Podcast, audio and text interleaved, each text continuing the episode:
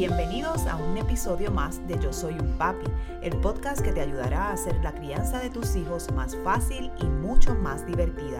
Y ahora con ustedes, el creador de Yo Soy un Papi, su anfitrión, Jorge Carvajal.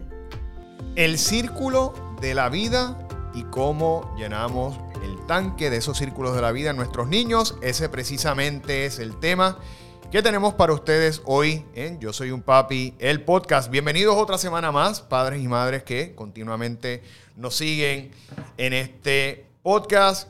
Mi nombre es Jorge Carvajal, para aquellos que no me conocen, soy un consultor de crianza y nos dedicamos a brindarles herramientas a padres y madres para que fortalezcan la conexión, la comunicación y la relación con sus niños bajo una base de disciplina positiva, de manera que crezcan como personas de bien y productivas para nuestra sociedad.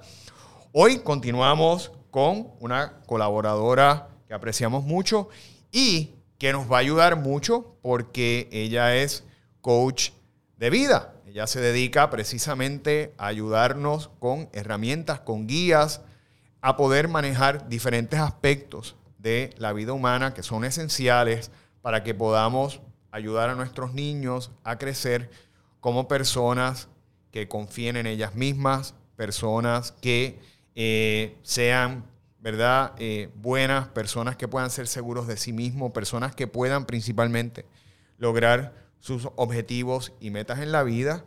Y eh, tenemos aquí con nosotros a la coach de vida, a Yara Anglada. Yara, Gracias por estar nuevamente con nosotros. Gracias, Jorge, por la invitación. Lo agradezco mucho. Y vamos a hablar de lo que es el círculo de la vida, ¿verdad? Y cómo llenamos los tanques. Vamos a empezar por ahí.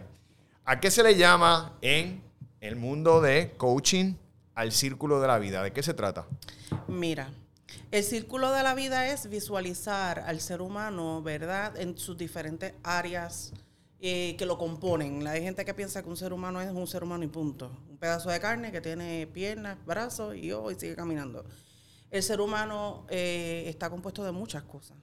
En el caso de los niños, obviamente los niños son un ente complejo, pero no tan complejo como un adulto porque los adultos nos complicamos la existencia. Y hay muchos factores adicionales que se nos siguen añadiendo. En el caso de los niños, tenemos la educación, tenemos la salud, tenemos el ente social, el ente familiar, este, también tenemos lo espiritual. Y es bien importante que entendamos que para que una persona funcione a capacidad, todos esos tanquecitos deben estar llenos. Por lo menos sobre un 60%. Vamos a evaluarlo desde el centro, un 0% a un 100%, por lo menos sobre un 50 a un 60%. Hay cosas que se pueden trabajar simultáneamente pero es deber del padre y la madre identificar en dónde mi niño tiene esa necesidad. ¿Y qué renglones, eh, qué renglones se incluyen dentro de ese círculo? Ok, en el caso, vamos a trabajar primero el caso de lo que se habla, se llama, que es el caso de la educación, que muchos padres dicen, no, que mi niño este, no es en, la escuela, no es funcional. Ok, fantástico. o sea, que académicamente no es eficiente. Ajá. Hay gente, mira, yo no sé, en Netflix hay una serie que se llama Viaje Espacial del Inspiration 4, no sé si lo has visto. No lo he visto. Es maravilloso, tienen que verlo. Es el primer viaje que se va a hacer, no sé si ya se hizo porque como eso lo graban y después lo, lo, pasan, pero el primer season trata de este equipo de trabajo de humanos, seres humanos, no astronautas, que van a viajar al espacio por primera vez y darle en tres días la vuelta al planeta. No son astronautas, nunca estudiaron eso. Y lo más brutal de todo y lo más que me impresionó fue que la persona que desarrolló el plan fue una persona que fue desertor escolar. Wow. Un hombre, mira cómo es la cosa, esa historia es maravillosa, porque la gente dice, si tú no estudias, no vas a llegar a hacer nada. Sabes que no todo el mundo está hecho para estar sentado en un pupitre. Yo tenía compañeros de trabajo cuando yo trabajaba en la agencia que yo le decía que tenían hormiguilla porque si estaban tres segundos sentados en la silla era mucho. Porque hay personas que no pueden porque sus papás sencillamente por desconocimiento no sabían que esa persona tenía déficit de atención o hiperactividad severa. Entonces la gente dice, no, eso, eso antes se corregía con un fuetazo. No, porque lo que crea es una laceración, una frustración en el ego, ¿verdad? O en el ser o en el, en el interior de esa persona. Entonces, ¿qué pasa? Este muchacho, él dice que él no completó el cuarto año, que él sencillamente le dijo a su papá que él no le gustaba la escuela, que él se iba a ir de la escuela, y entonces se fue a trabajar. Y cuando se fue a trabajar, se dio cuenta que por más que trabajaba, la vida se le iba así, y lo que generaba era así. Y le dijo a su papá, yo estoy cansado de trabajar, de no sacar los pies del plato, yo me voy a estudiar. Y se fue y se cogió unos cursos de aviación. Hoy por hoy, el muchacho pasó con el tiempo. Ya él, bueno, él es el que va a pilotear la nave espacial los tres días. Y el muchacho, este, él, creó las máquinas de ATH, es billonario. Wow.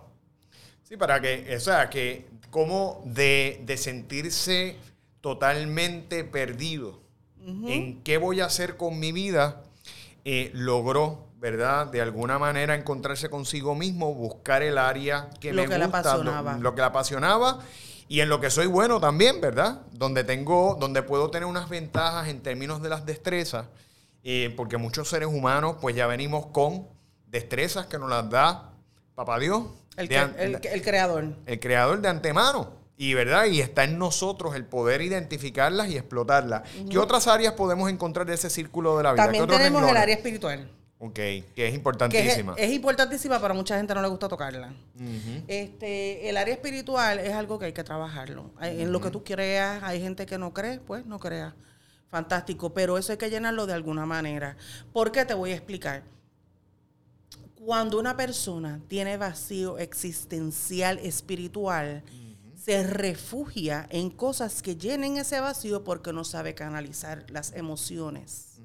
Y por eso es que vemos personas que la llenan con cosas económicas, vicios del alcohol, pornografía, drogas, porque son cosas que le llenan, pero en realidad la persona no es feliz.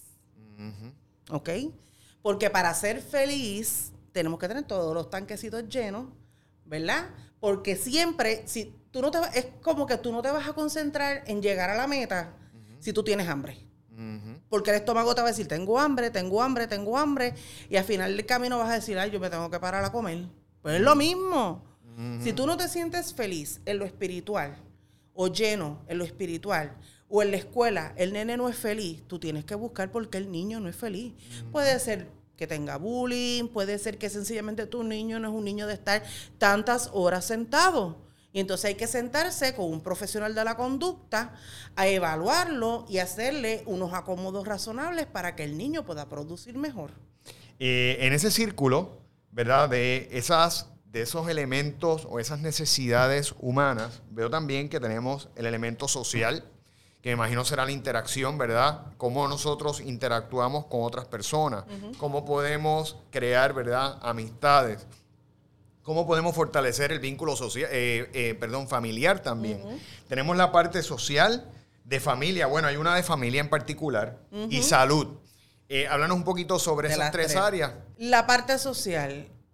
¿Has escuchado mucho decir que hay gente que dice que no le gusta trabajar en equipo? Hay personas que dicen, yo no soy un morning person. Y hay personas que dicen, es que a mí no me gusta socializar.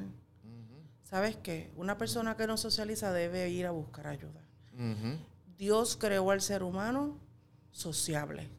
Tan es así que yo no lo, te lo estoy comprobando, te lo están comprobando estadísticamente lo que pasó en la pandemia. Tan pronto nos encerraron dentro de cuatro paredes, dime si no aumentaron los crímenes, los suicidios y los niveles de depresión y ataques de pánico y ansiedad. Y los divorcios. Y los divorcios. ¿Verdad? Porque eso fue una de las causas también, ¿verdad? En términos de cómo se ha afectado, en términos de la familia. Se afecta también. Porque si, por ejemplo, el niño está pasando por los papás en la casa hay un divorcio, o el niño vive violencia doméstica, o el niño está siendo tocado por algún familiar, todo eso le va a afectar en su desempeño a nivel personal. O sea, todo, todo tiene que ver. Y una cosa se relaciona con la otra. Esto es un chain reaction. Cuando se afecta una cosa, entonces tú no puedes pretender que el niño te saque buenas notas, pero si el niño está viviendo unas situaciones en la casa que son, para un adulto son fuertes, imagínate para un niño. Definitivamente. ¿Me entiendes? Que es bien complejo, es bien complicado. Y en la parte de salud, eh, hace referencia, ¿verdad?, a esas necesidades que nosotros tenemos humanas que muchas veces descuidamos porque La salud es un elemento muy importante en la vida de cualquier persona. O sea, nuestro cuerpo es la máquina con la que hacemos todo. Sin embargo, hay personas que no cuidamos nuestra salud, que nos descuidamos. Y en momentos complicados, donde tenemos que enfrentar situaciones duras, también descuidamos esa parte, ¿verdad? Sabemos cuántas personas, por ejemplo, pierden el control eh, comiendo, eh, empiezan a comer quizás azúcar en exceso, empieza la diabetes, empiezan condiciones a afectarles. Eh, en el caso de los niños, ¿verdad?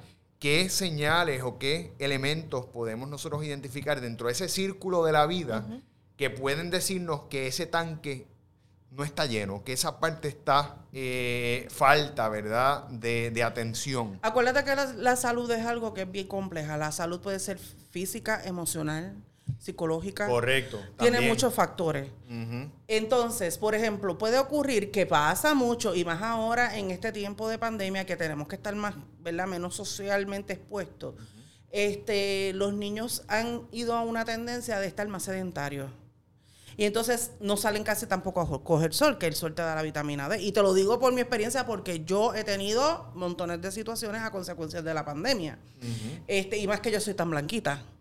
Entonces, la cuestión es que si uno no está pendiente, por ejemplo, si el nene, no, porque también se te altera la, la manera en de uno comer. Y otra cosa que hay que entender es, yo tengo, y no hablo con desconocimiento, te estoy diciendo claramente la, realidad, porque la esposa de un primo mío, ella es nutricionista. Y entonces cuando yo con mi niña empecé a trabajarle, el introducirle los alimentos, eh, los que son los sólidos, yo decía, ¿por dónde empiezo? Porque eso no viene con un manual.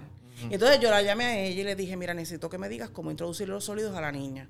Y ella me fue diciendo, ¿verdad? Las recomendaciones según los nutricionistas lo recomienda. Y ella me dijo, te tienes que preparar porque cuando llega el periodo de los tres años hasta los siete o ocho años, se conoce como la etapa del no comer. Porque el nene empieza a, cuando son chiquititos parecen vacuum cleaner. Se comen todo lo que tú le pongas en la boca. Pero cuando llegan ellos ya empiezan a, desarrollar el sabor, las texturas, que eso es bien importante.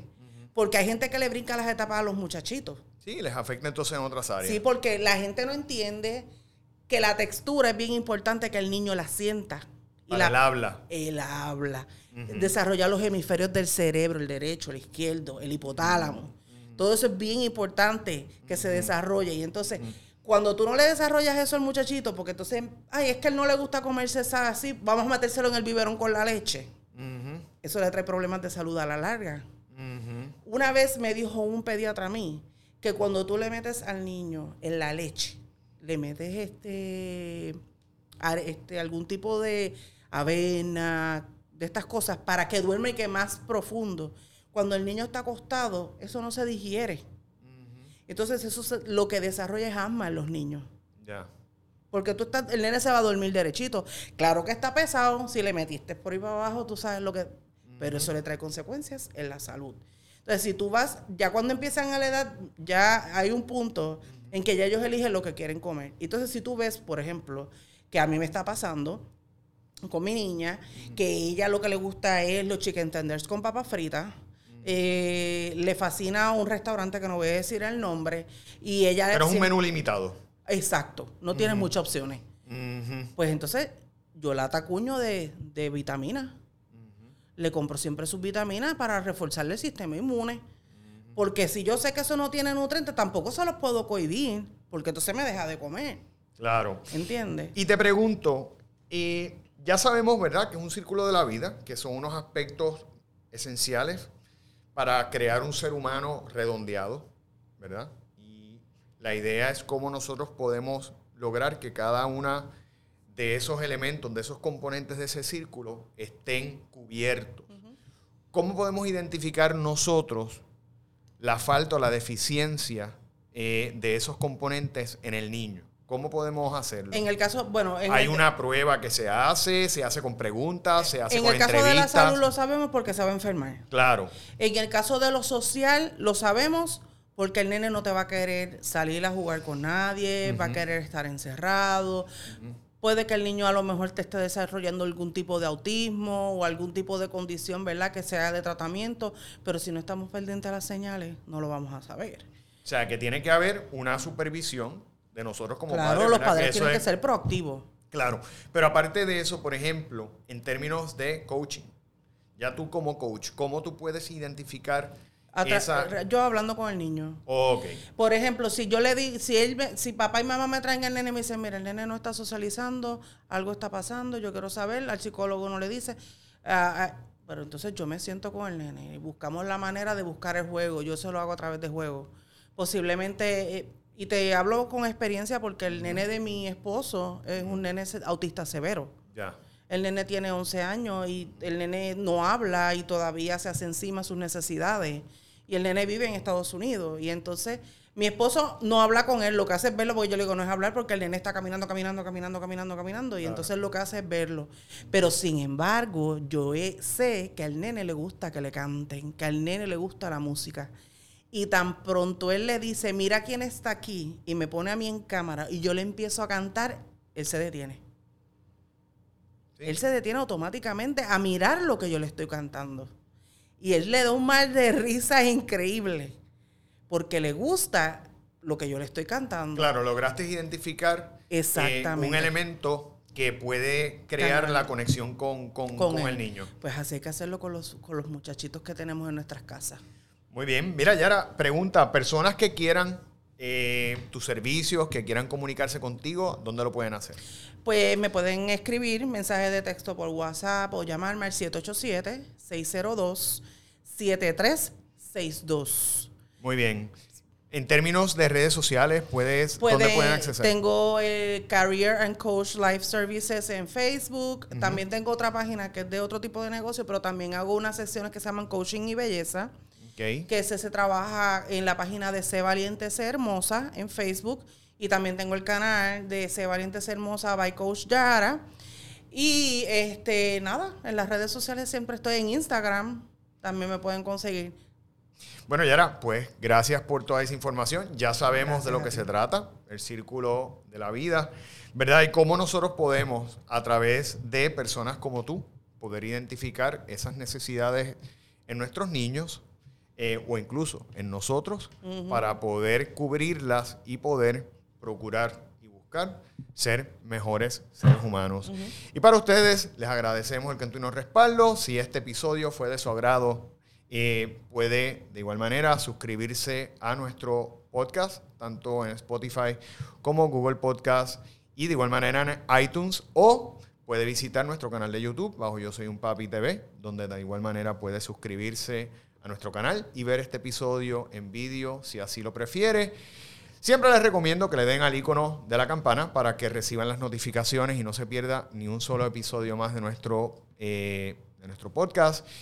Y de igual manera los invitamos para que visiten nuestras redes sociales, tanto en Instagram como en Facebook, bajo Yo Soy un Papi PR, o de igual manera nuestra plataforma, nuestra, nuestro website, bajo yo soy un papi.com. Así que es una plataforma completa donde usted puede accesar todo nuestro contenido de varias formas.